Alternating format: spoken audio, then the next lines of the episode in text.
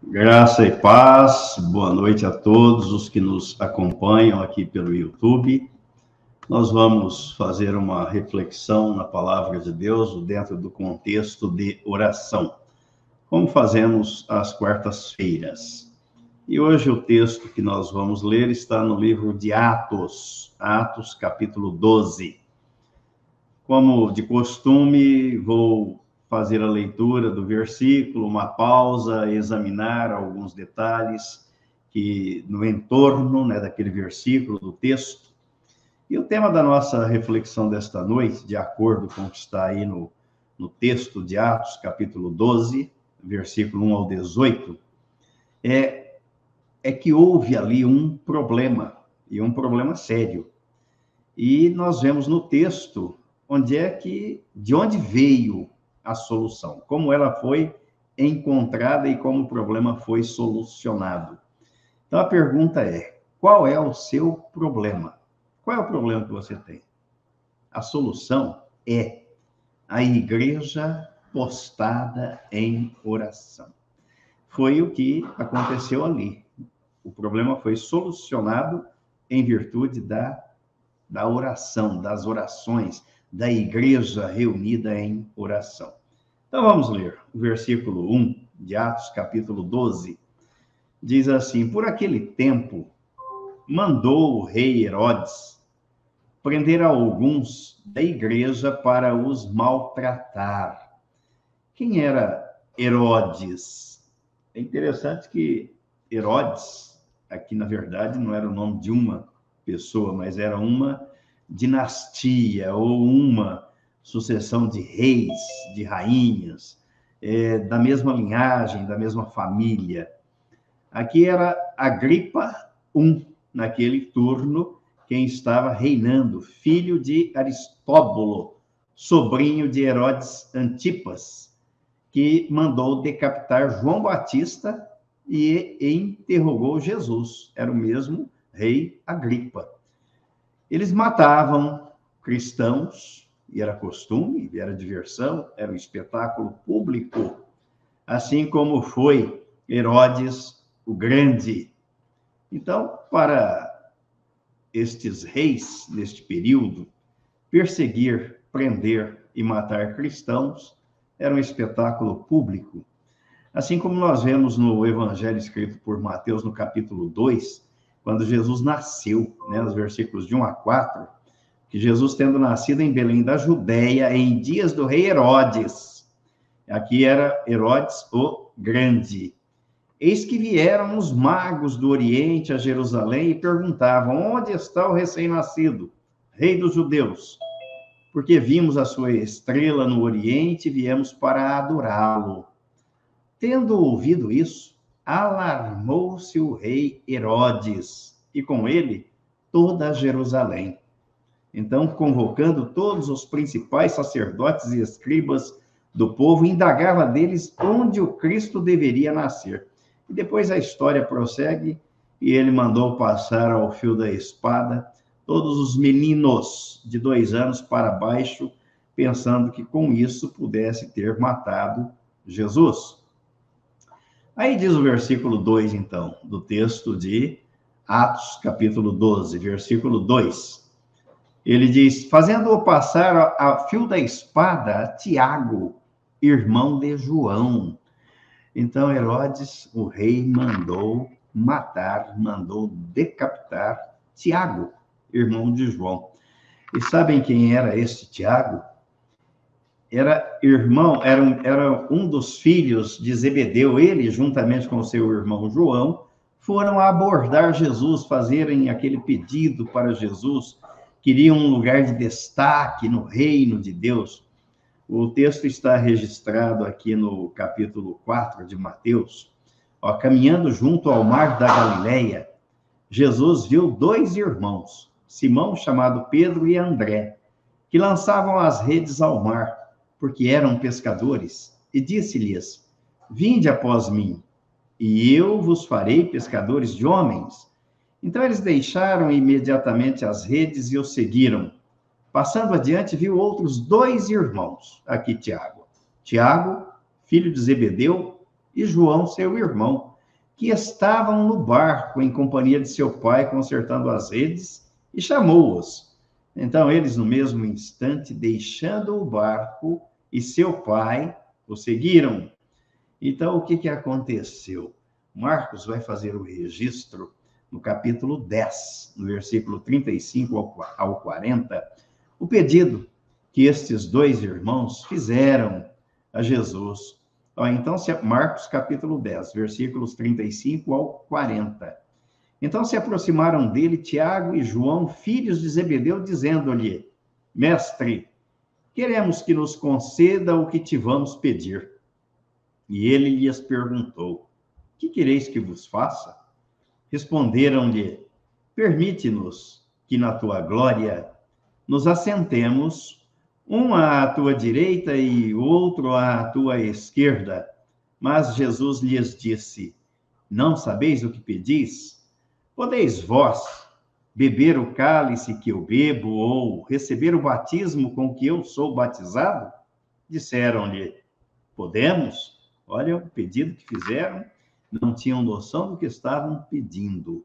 Tornou-lhes Jesus: Bebereis o cálice que eu bebo e recebereis o batismo com que eu sou batizado. Quanto, porém, ao assentar-se à minha direita ou à minha esquerda, não me compete concedê-lo, porque é para aqueles a quem está preparado. Precisamos ter cuidado com aquilo que pedimos, porque o texto da carta aos Romanos, no capítulo 8, versículo 26, 27, diz que o Espírito Santo intercede por nós quando nós oramos com gemidos inexprimíveis, porque não sabemos orar como convém, não sabemos nem se aquilo que estamos pedindo é o certo, se é conveniente, seria bom para nós ou não. Então, assim como o Senhor Jesus lhes havia profetizado, ambos beberam o cálice que lhes estava proposto. Tiago foi decapitado cerca de 10 anos depois da ressurreição de Jesus. Então, devemos prestar atenção no pedido que fazemos e quando fazemos os pedidos.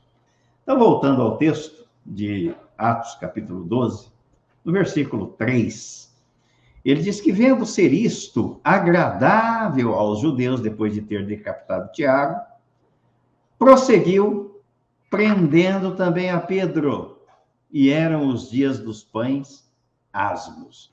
Então ele prosseguiu, prendendo também a Pedro, quer dizer, decapitei é, Tiago, agora vou fazer uma festa, um espetáculo público, prendendo e decapitando também a Pedro.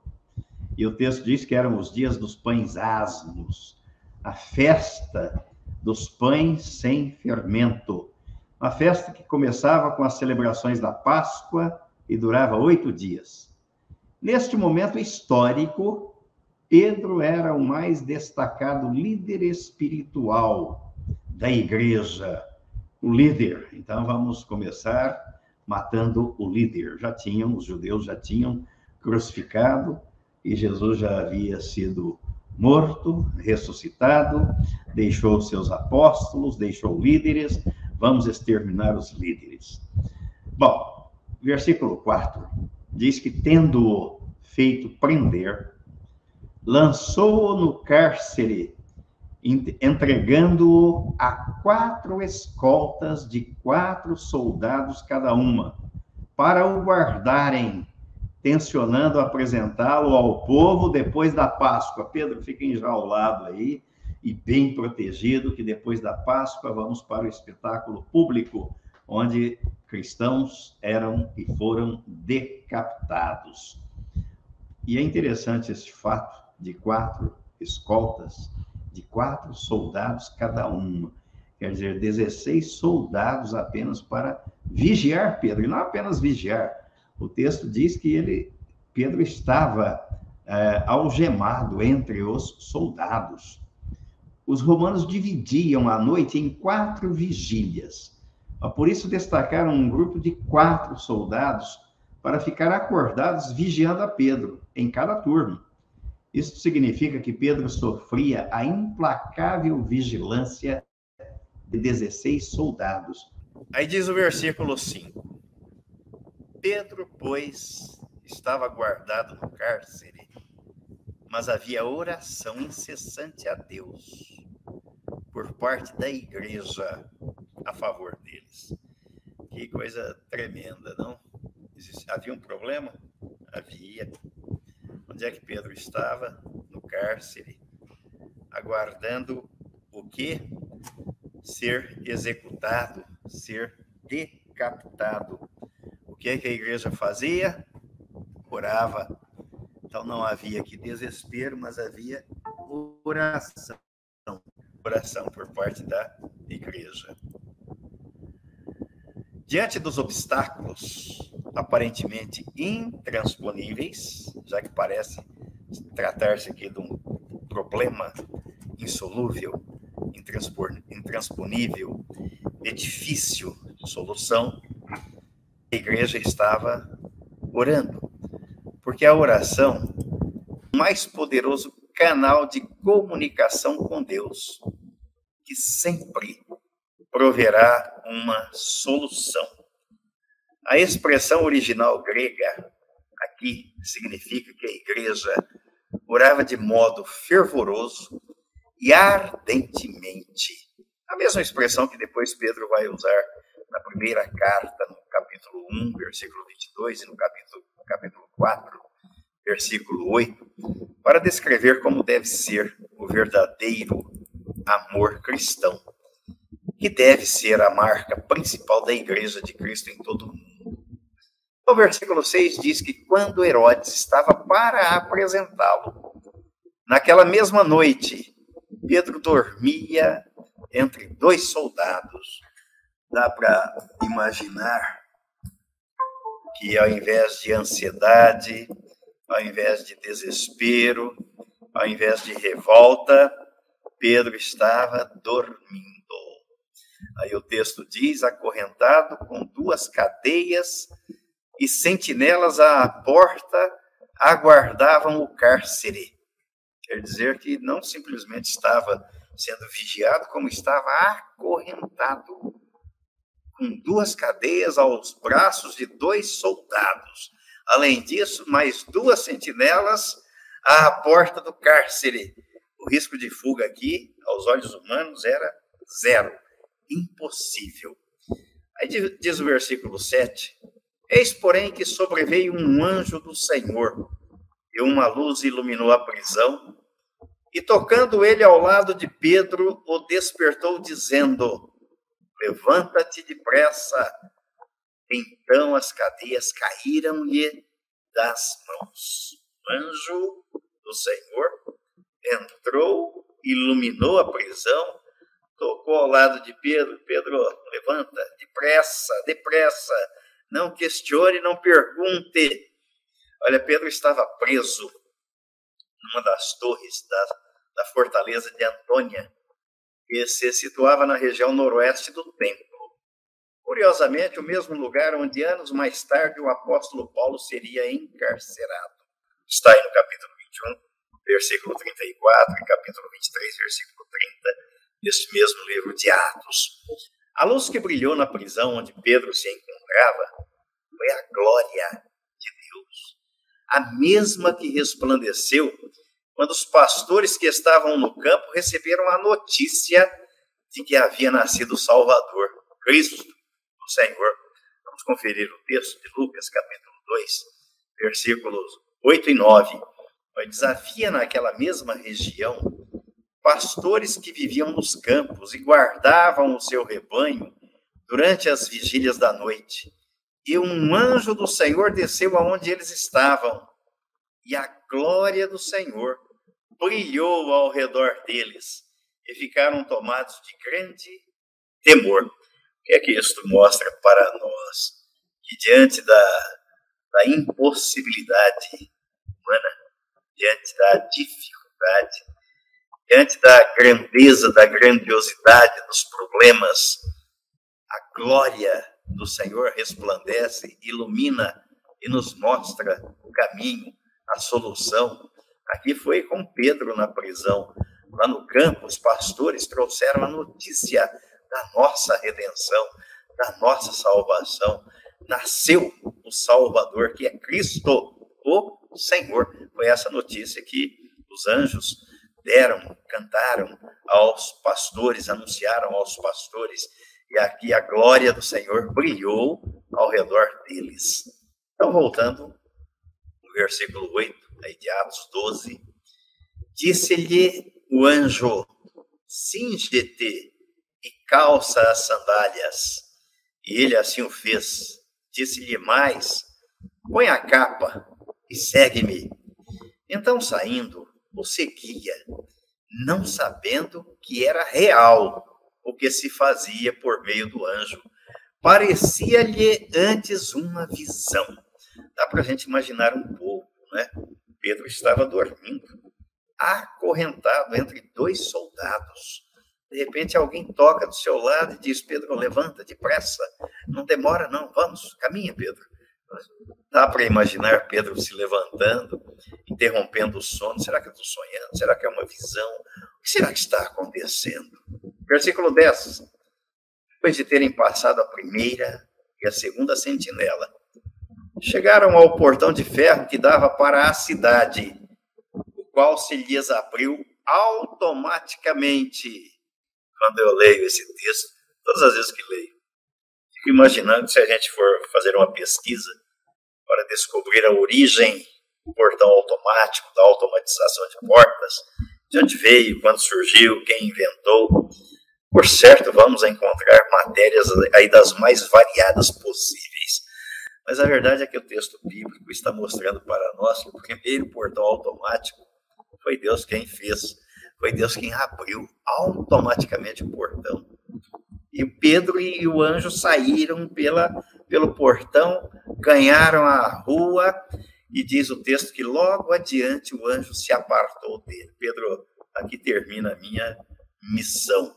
Aí o versículo 11 registra que então Pedro, caindo em si, disse: Agora sei verdadeiramente que o Senhor enviou o seu anjo e me livrou da mão de Herodes e de toda a expectativa do povo judaico. Qual era? Ver Pedro sendo decapitado, sendo morto, crucificado, alvo de escárnio, de, escárnio, de zombaria. Toda aquela expectativa foi contrariada. Por quem? Pelo próprio Deus. Por quê? Porque a igreja estava em oração. Pedro foi preso, a igreja não foi murmurar, lamentar, nem houve debandada dos cristãos. Pelo contrário, a igreja se reuniu e estava orando. Havia um problema? Havia. Onde é que estava a solução? Na oração. Vamos orar, porque o Senhor vai fazer a vontade dele. Não vai deixar que o seu nome seja zombado, escarnecido, que o seu povo seja humilhado. Aí diz o versículo 12: Considerando ele a sua situação, resolveu ir à casa de Maria, mãe de João, cognominado Marcos, onde muitas pessoas estavam congregadas e oravam. Esse Marcos é o João Marcos, autor do segundo livro que do segundo livro, né, do, do Evangelho que leva o seu nome, o Evangelho escrito por Marcos. Estavam reunidos ali em oração. Em versículo 13, diz que quando Pedro bateu à porta, bateu ao postigo do portão, veio uma criada chamada Rod ver quem era. Reconhecendo a voz de Pedro, tão alegre ficou que nem o fez entrar, mas voltou correndo para anunciar o que Pedro está que Pedro estava junto do portão. Quer dizer, ficou em êxtase, né, de tanta alegria, e correu para anunciar aos que estavam ali: olha, Pedro está junto ao portão. E qual foi a, a resposta, a reação deles? Eles lhe disseram: Estás louca. Ela, porém, persistia em afirmar que assim era. Então disseram: É o seu anjo que coisa, né? Aqui a gente parece que percebe um certo contrassenso. Vamos orar porque Deus vai agir. Deus agiu, vem a notícia, não, não é verdade, você está louco, imagina, Pedro, como? Ele está preso, está no cárcere. E eles estavam orando com qual propósito será? Com qual finalidade? Com qual objetivo? Isto mostra para nós também que Deus vai e responde além das nossas orações. O que está no, livro de Efésios, no capítulo 3, 18, que ele é poderoso para fazer infinitamente mais do que tudo quanto pedimos ou pensamos, segundo o poder dele que opera em nós. E por que, que os judeus disseram, olha, é o seu anjo? Porque os judeus preservavam a crença milenar de que as pessoas são assistidas por seus anjos guardiões. O próprio Jesus lembrou que, especialmente as crianças e aqueles que não podem cuidar de si mesmos, recebem esta graça de Deus. Mateus capítulo 18, versículo 10. Ó, vejam, é, vede, não desprezeis a qualquer destes pequeninos, porque eu vos afirmo que os teus anjos nos céus veem incessantemente a face de meu Pai Celeste. E também na carta aos Hebreus, no capítulo 1, versículo 14, fazendo menção dos anjos, diz o autor da carta assim, Hebreus capítulo 1, versículo 14. Não são todos eles espíritos ministradores enviados para serviço a favor dos que hão de herdar a salvação? Então, entre o povo, era costume dizer que algumas vezes, e por certo motivo, um anjo podia assumir a aparência física do seu protegido. Aqui no caso, a impressão que os judeus tiveram quando receberam a notícia era que seria o anjo de Pedro, é o seu anjo, se parece com ele. Aí o versículo 16 registra aqui, Atos, capítulo 12, versículo 16. Entretanto, Pedro continuava batendo. Então eles abriram, viram-no e ficaram atônitos, pasmos, passados, sem palavras diante de Pedro. É ele. Ele, porém, fazendo-lhes sinal com a mão para que se calassem, contou-lhes como o Senhor o tirara da prisão e acrescentou: Anunciar isto a Tiago e aos irmãos. Quer dizer, Tiago não estava ali com outros líderes da igreja. E Pedro não ficou ali, retirou-se para outro lugar. Aqui Pedro se referia a Tiago, filho de José e Maria, portanto, irmão de Jesus, que é, tinha sido escolhido como moderador da igreja em Jerusalém, após o Pentecostes. E é o mesmo Tiago, autor da carta que traz o seu nome. Muito bem, vamos para o versículo 18. Sendo já dia, houve não pouco alvoroço entre os soldados sobre o que teria acontecido a Pedro. Dá para imaginar o desapontamento das autoridades que se divertiam à custa da vida com a tortura e a morte dos cristãos ao acordarem, não viram Pedro. Viram as algemas soltas. Os soldados estavam lá no cárcere, mas Pedro não estava.